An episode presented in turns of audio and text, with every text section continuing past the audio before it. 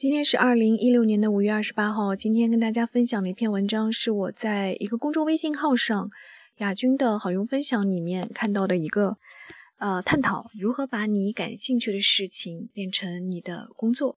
我觉得这应该是互联网时代很多人都很感兴趣的一个话题。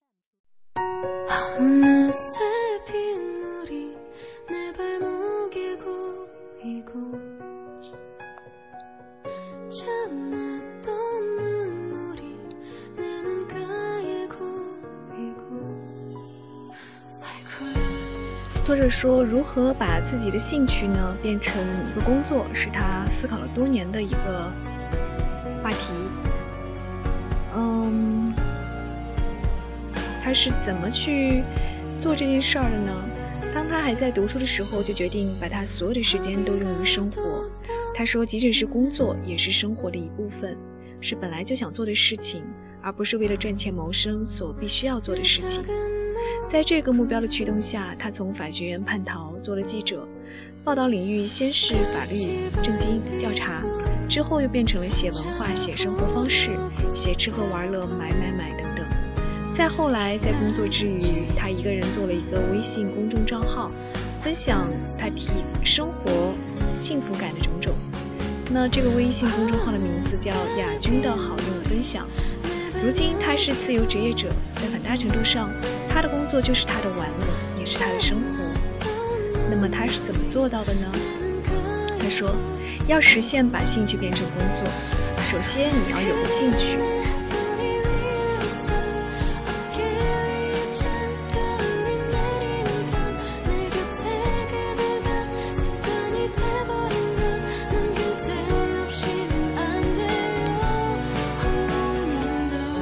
觉得兴趣就是那种你忍不住想做，为他花时间、花精力、花钱、花心思，也乐在其中的事儿。漫画《灌篮高手》里面有句话：打篮球很快乐，但是胜利可以增加一百倍的快乐。在关注后一句“胜利增加快乐”的时候，别忘了看前一句。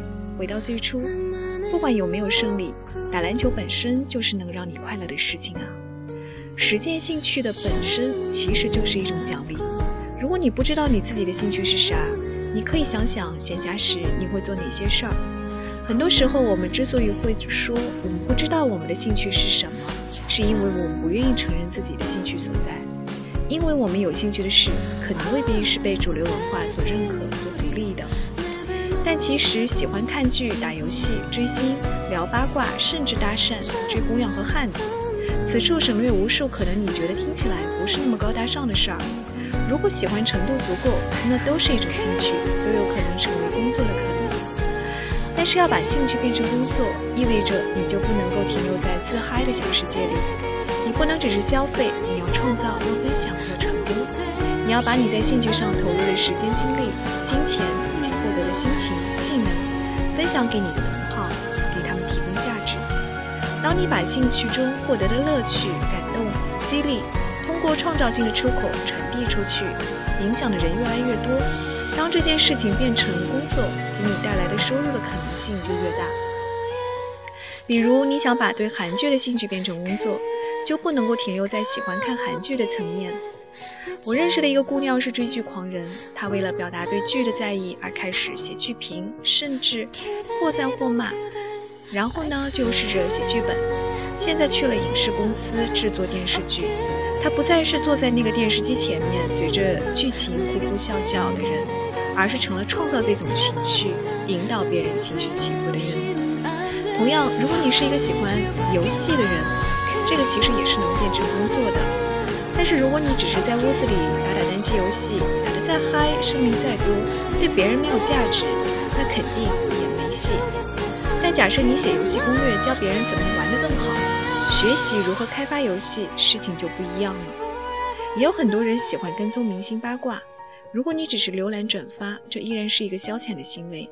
但是如果你动手开一个八卦账号，收集整理八卦信息，紧跟热点，考据准确，这样你就从一个消费者变成创造者了。甚至创造是比消费更为有趣的多的事情。其实哪怕是追姑娘，作者这么写，只要你真的去。有研究有心得，也可以变成工作。作者说，他之前采访的一位约会教练，毕业于北大心理学系，热爱追姑娘到积极实践、认真思考、总结规律的地步。起初他在网上写帖子，火了之后出了几本教人搭讪、约会的书。现在他教别人怎么和姑娘相处，所以呢，自己的生活活的其实也是蛮滋润的。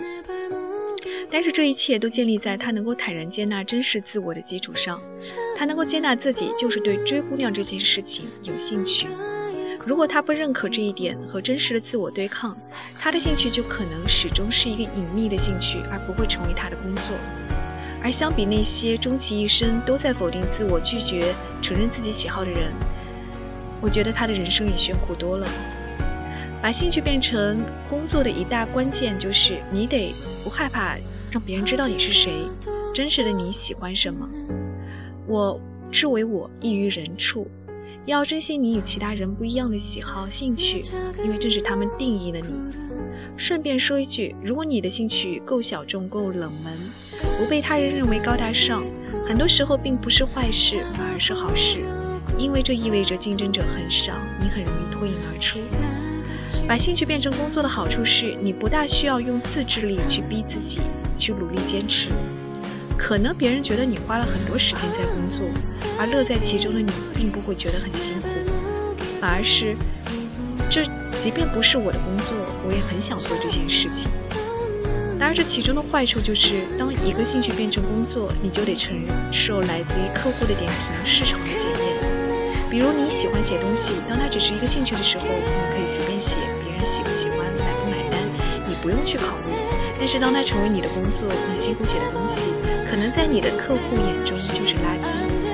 把工作变成兴趣，你的专业程度就会被别人打分，而这种打分如果低于预期，你的自尊可能会受伤。如果你能接受这点打击，这其实也是一个蛮好的事情。因为以兴趣为工作，本能的喜欢和投入，加上来自外界的真实反馈，会促使你不断的打磨技艺。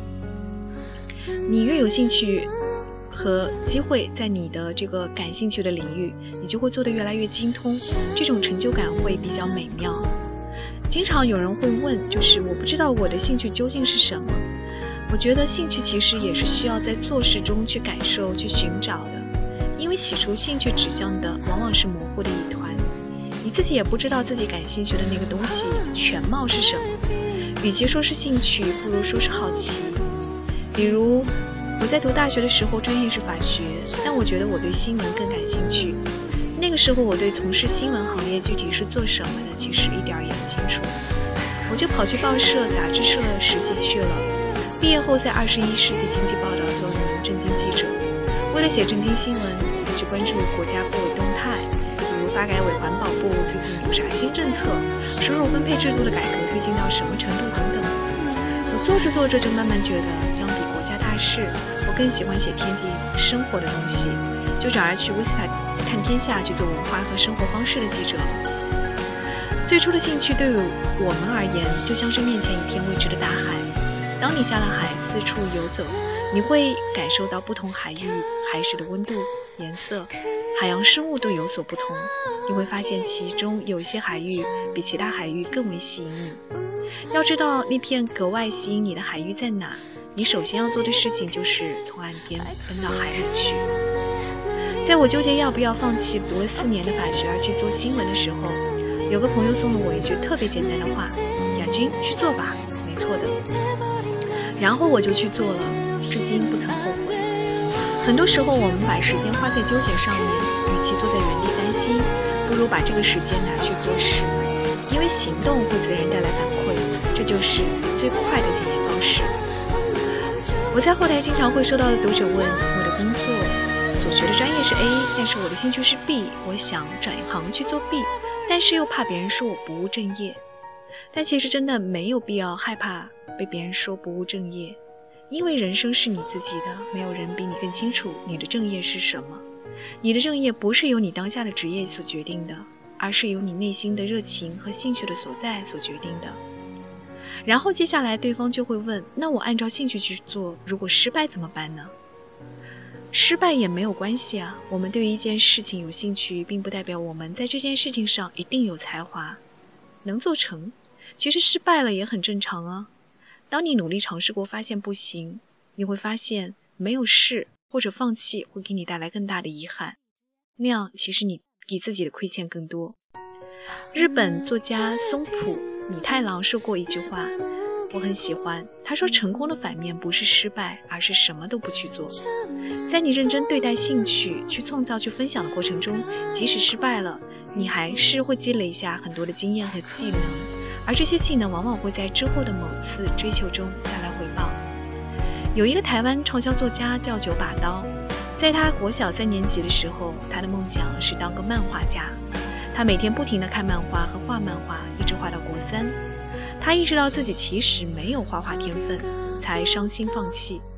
但之后，当他对写小说感兴趣的时候，他发现，因为之前喜欢画漫画，看了大量的漫画，导致他在无意中培养了一种用漫画分镜头的手法和节奏感来写故事的能力。在他写小说的时候，纯粹就是把眼睛闭上。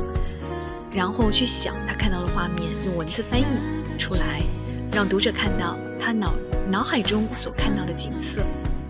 所以，没有接受过任何文学训练的他，就这样成了台湾的人气作家。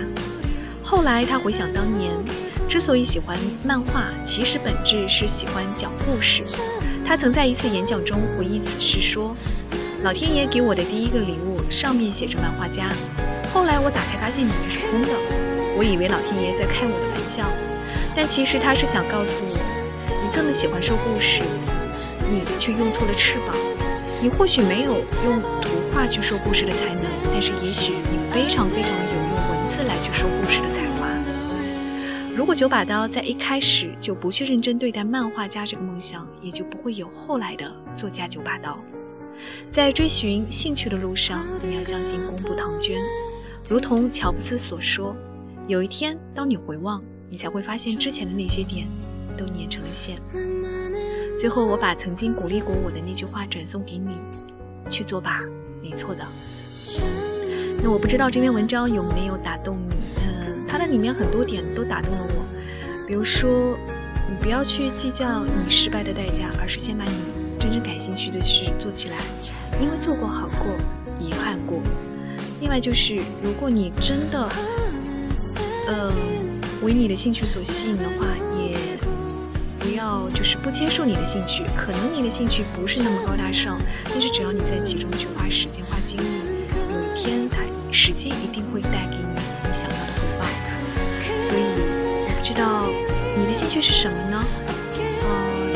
兴趣付出什么呢？你眼下最想做的是什么呢？可以在后台给我回复。好了，今天就跟你说这些。